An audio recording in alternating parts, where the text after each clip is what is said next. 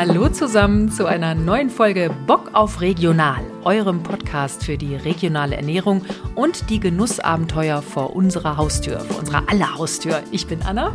Und ich bin Patrick Hemminger. Anna, wir haben Oktober. Der Sommer will und will in diesem Jahr nicht weichen.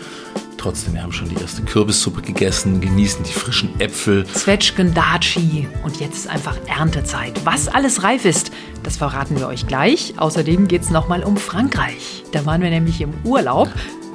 Und Anna, es war ein Traum, ne? Die Märkte, die Produkte. Die Lebensmittel. Oh. Und das ganze Savoir-vivre. Ne? Ist einfach, es ist einfach ein Traum. Und warum die Franzosen diese herrlichen Lebensmittel haben, was wir da alles so entdeckt haben, darum geht es jetzt hier in dieser Folge. Viel Spaß.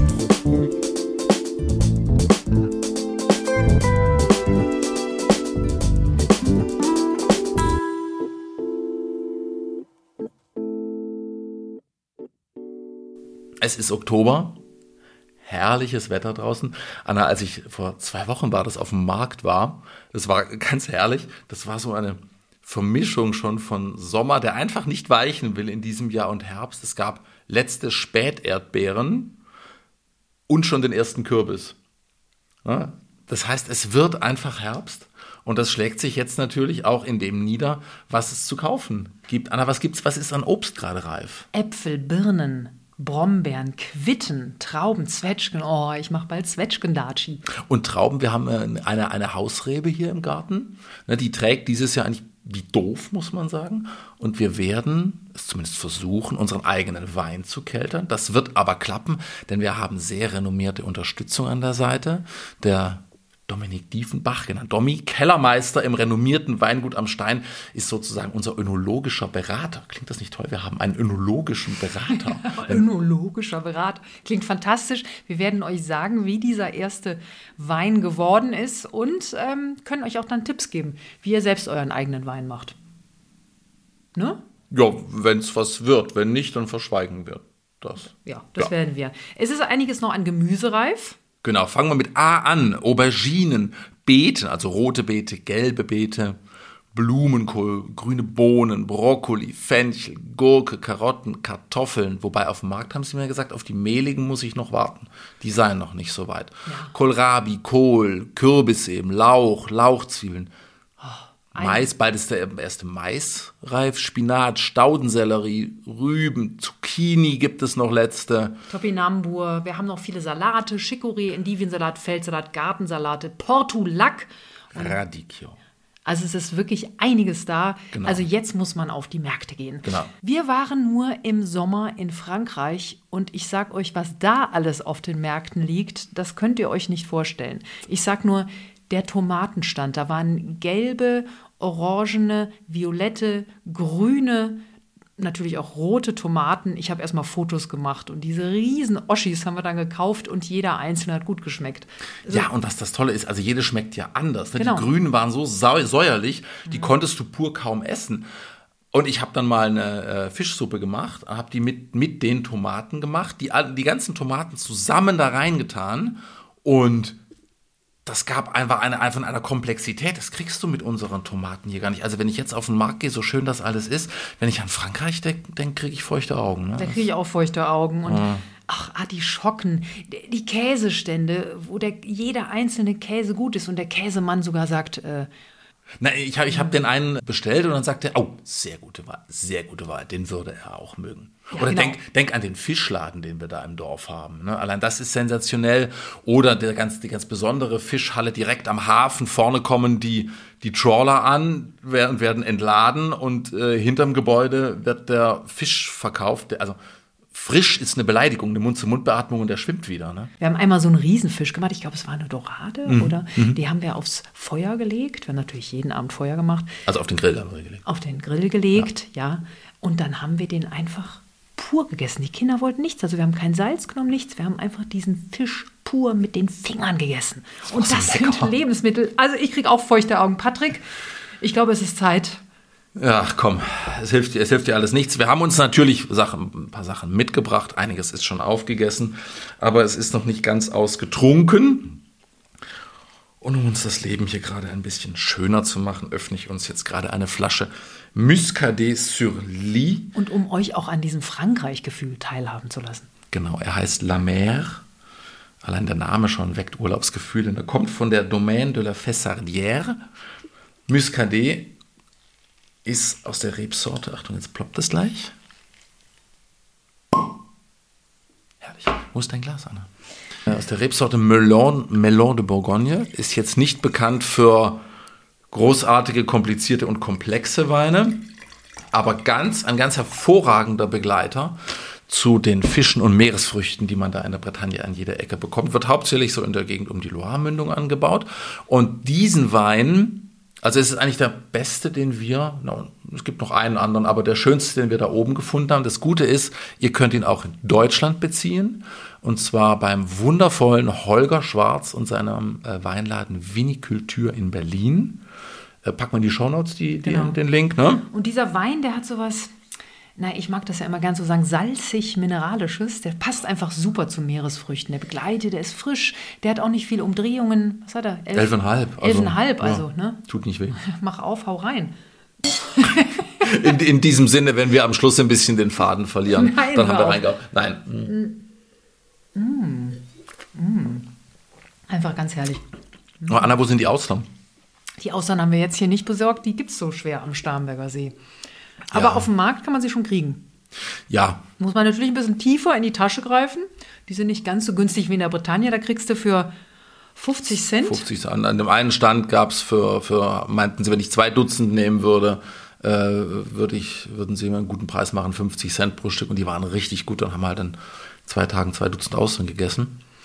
Ach, Patrick, lass uns über die gute Küche und diese tollen Lebensmittel in Frankreich sprechen. Also wir haben wirklich gedacht, da müssen wir eine eigene Folge draus machen, weil diese Qualität und diese diese Genussfreude eine ganz Franzose. andere ist als ja. hier. Und wir haben schnell gemerkt, dass vieles, was man hierzulande meint, darüber zu wissen, sehr, sehr oberflächlich ist. Ne? Also ich denke ja immer, das Essen ist so gut, weil die Franzosen viel mehr Geld dafür ausgeben. Die fahren ja alle keine großen Autos, sondern eher kleinere und die geben halt viel Geld für den Restaurantbesuch aus, für dreigängige Menüs und wahrscheinlich auch auf dem Markt.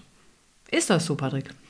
Ja, ja und nein. Also es ist in der Tat so, dass die Franzosen gemessen an ihren Haushaltsausgaben mehr ausgeben als wir Deutschen.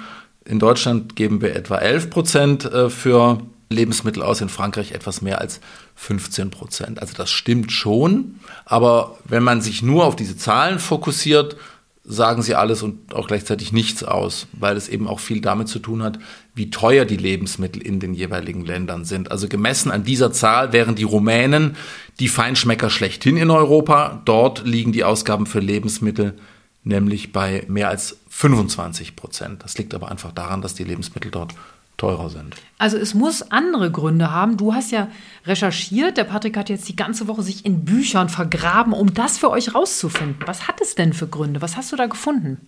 Also ich habe mich hauptsächlich in ein Buch vergraben von Peter Peter. Das, ihr habt euch jetzt nicht verhört, der heißt wirklich so. Vorname Peter, Nachname Peter. Und das Buch heißt Vive la Cuisine, Kulturgeschichte der französischen Küche. Ist erschienen im CH Beck Verlag. Ein ganz, ganz schönes und lehrreiches, informationsreiches Buch. Und was hast du darin gefunden? Äh, warum ja. Essen in Frankreich so viel bedeutet, ja. das geht los mit Ludwig XIV., dem Sonnenkönig. Davor, vor dem 17. Jahrhundert, war das alles nicht so besonders. Man hatte einige Ritter mal auf Kreuzzügen gehabt, die haben ein paar Gewürze mitgebracht. Damit hat man gekocht, aber das war jetzt, ja, ne, überschaubar alles.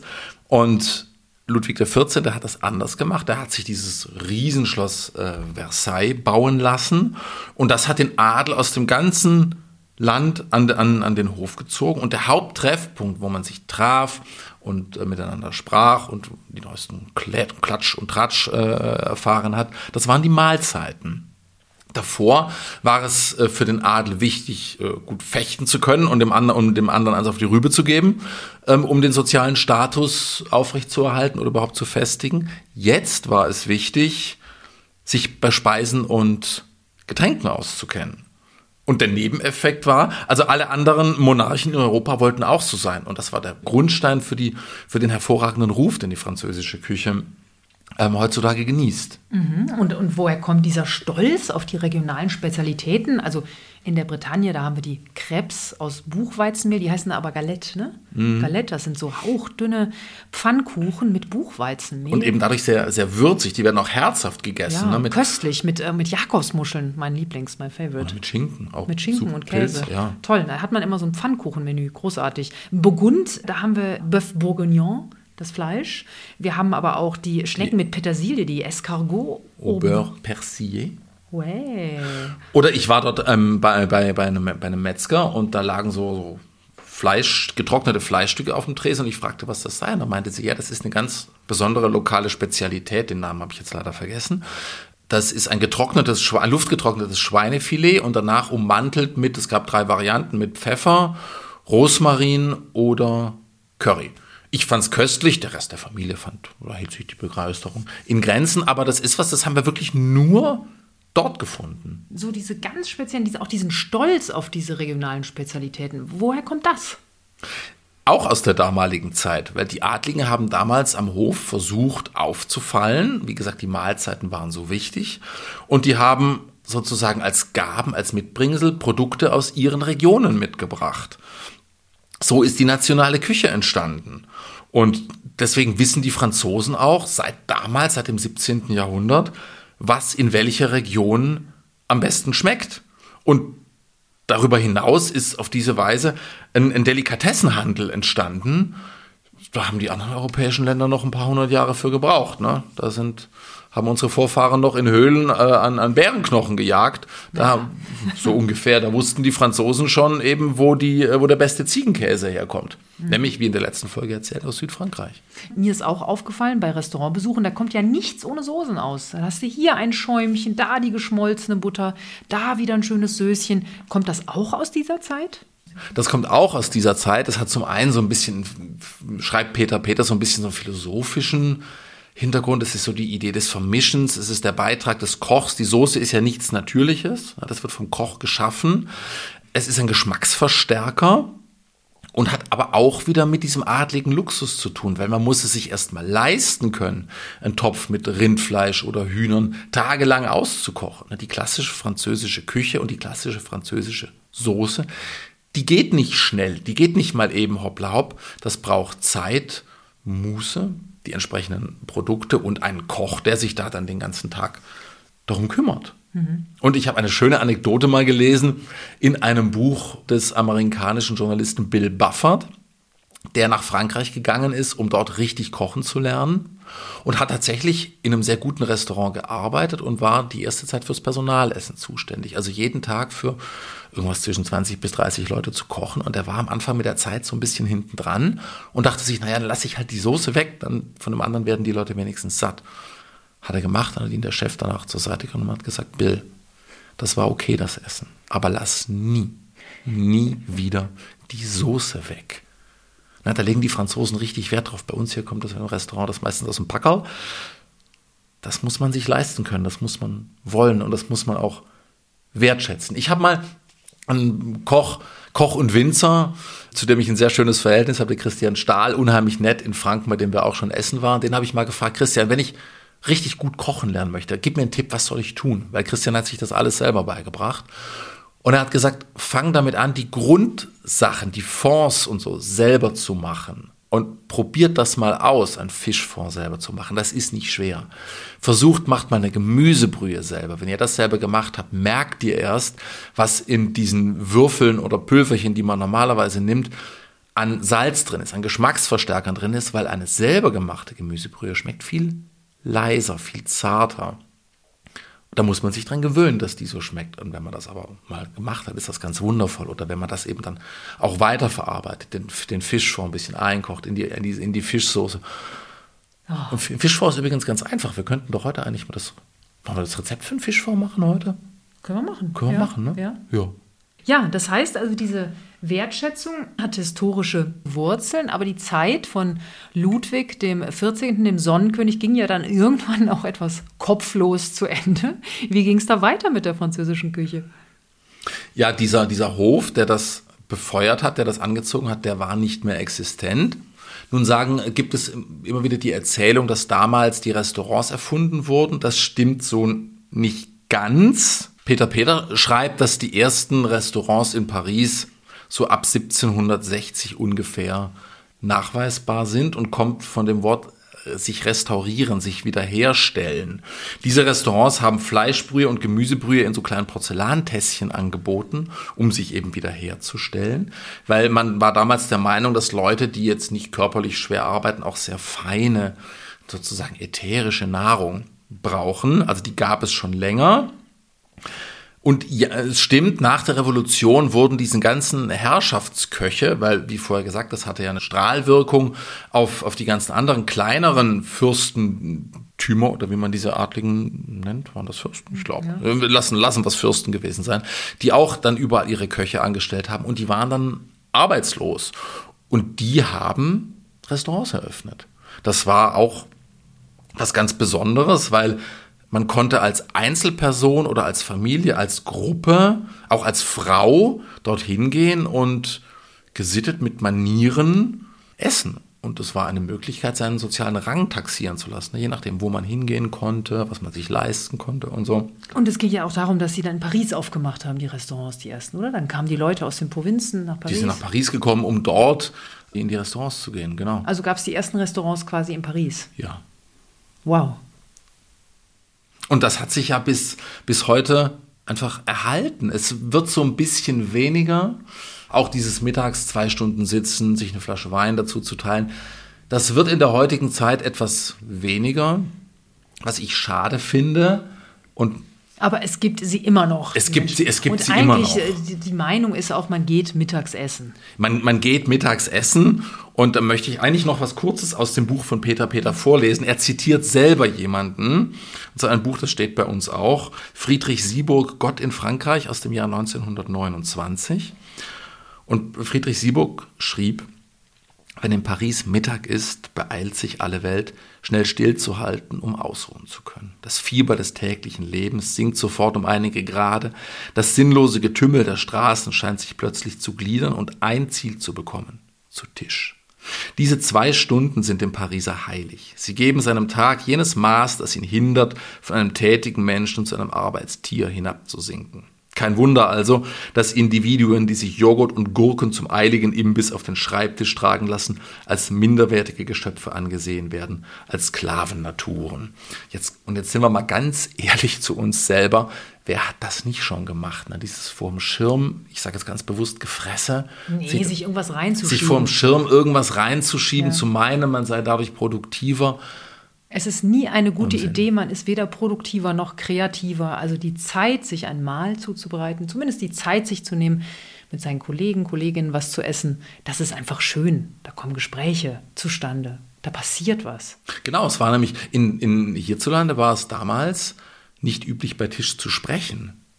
Da bei war uns man still. in Deutschland. Ja, in Frankreich war das immer schon. Das Tischgespräch hat eine wichtige Rolle gespielt. Man hat wirtschaftliche, private, politische und auch erotische Kontakte beim Essen geknüpft. Mhm. Also ihr seht schon, das Essen hatte immer einen sehr, sehr hohen Stellenwert in Frankreich. Das Savoir-vivre, einfach dieses, ja, sich, also jeder kennt da ja auch Rezepte in Frankreich, ne? Die Fischfrau sagt ja, ja, das müssen Sie Ja, es war herrlich, als ja. ich mal im Fischladen eben fragte, wie ich jetzt am besten, ich habe mir Fische empfehlen lassen für eine Fischsuppe und fragte, wie ich die jetzt Ihrer Meinung nach am besten zubereite. Dann überboten sich der Verkäufer und die Verkäuferin gegenseitig in Ratschlägen. Eine ältere Dame, die gerade eine lebende Seespinne gekauft hatte, äh, an einem Mittwochmittag, Vormittag muss man dazu sagen, mischte sich ein und meinte, sie sei da ganz anderer Meinung. Das passierte hierzulande jetzt einfach mal eher selten. Ja, und das ist ja auch das Schöne. Also wir kommen auf jeden Fall zurück nach Frankreich. Ja. Ja, du hast gesagt, du wolltest ein Rezept für äh, ein Fischsud machen. Eigentlich Fischfond. Ja, eigentlich, eigentlich hatten wir gesagt, kommt Leute, macht es euch mal ganz einfach. Bestellt euch bei Holger Schwarz und Vinikultur in Berlin äh, eine schöne Flasche Muscadet von, von dem Muscadet. Oh, meine, meine ist alle, meine ist alle. Das La Mer, sage ich nur. Genau. Da kriegt man nämlich wieder Meeresgefühle. Und besorgt euch, auch wenn sie hierzulande sündhaft teuer sind, ein paar Austern und genießt das einfach. Aber wir, haben, sind ja auf den Fischfond vorhin gekommen. Äh, da braucht ihr keine ähm, Salzwasserfische von weiß Gott woher, sondern ihr könnt auch Süßwasserfische nehmen und geht einfach mal zum Fischhändler eures Vertrauens und fragt nach Karkassen. Karkassen ist sozusagen das, was übrig bleibt, wenn man alles Essbare runtergeschabt hat vom Fisch oder die filetiert hat. Ne? Die Gräten, ähm, nicht die Innereien, aber die Gräten und, und das bisschen Fleisch, was da noch dranhängt. Zwei Suppengrün dazu. Das Ganze schön großen Topf, den Topf heiß machen, bisschen Öl dazu, das Ganze anbraten. Je länger man es anbrät, desto brauner es wird, umso brauner und desto würziger wird auch später der Fond. Aufgießen mit ungefähr zwei Litern, zwei Litern Wasser, sodass das Ganze gerade so bedeckt ist. Ein paar Pfefferkörner rein, auf jeden Fall ein Lorbeerblatt. Man kann auch ein bisschen Thymian, Rosmarin, alles so ein bisschen nach, äh, nach Lust und Laune dazu tun. Aufkochen lassen und das Ganze so 20 Minuten, eine halbe Stunde köcheln lassen. Alle festen Bestandteile rausnehmen und dann gucken, wie schmeckt es. Vielleicht noch ein bisschen Salz dazugeben. Man kann das Ganze, je nachdem, wenn man zu viel hat, auch ein bisschen reduzieren lassen von den zwei Litern auf vielleicht ein Liter. Und das kann man dann gerne weiterverwenden, eben wenn man eine Fischsuppe macht. Mit pürierten Tomaten ist das die Flüssigkeit, in der das Ganze dann nachher, der Fisch zum Beispiel, schwimmt. Das sind so diese einfachen Grundsachen, die man tun kann, um der eigenen Küche einen richtigen Pfiff zu verleihen und um sich unabhängig zu machen von irgendwelchen Lebensmittelkonzernen, die uns dafür irgendwelche sündhaft teuren Pülverchen oder irgendwas in Gläsern verkaufen. Braucht es alles nicht. Nee, lernt die Sachen selber zu machen. Das gibt, macht Freude und es gibt einem Freiheit. Ja. Das sind sehr pathetische Schlussworte. Ja, aber la eigentlich, France, sag ich eigentlich mal. können wir es dabei dann Belassen. belassen, oder? Kocht euch was Schönes. Macht's euch gemütlich bei dem herrlichen Wetter, genießt die letzte Sonne und ja, empfehlt uns weiter. Kauft unser Buch, wenn ihr es noch nicht habt. Empfehlt das Buch weiter, verschenkt es. Bald ist Weihnachten. Na gut, bald ist Weihnachten. Ne? Aber wenn ihr jetzt schon die Geschenke besorgt, seid ihr im Dezember, wenn alle anderen im Stress sind, fein raus. Bestellt unser Buch, verschenkt es. Ihr könnt es im Buchhandel besorgen, euch besorgen, bei Amazon oder direkt bei uns. www.wetterstein-verlag.de Da könnt ihr euch auch zum Newsletter anmelden und da kriegt ihr immer ein schönes Rezept von uns. Ganz genau. In diesem Sinne, bis zum nächsten Mal. Den Ausland die wir leider nicht haben. Jetzt ein paar Austern. Aus.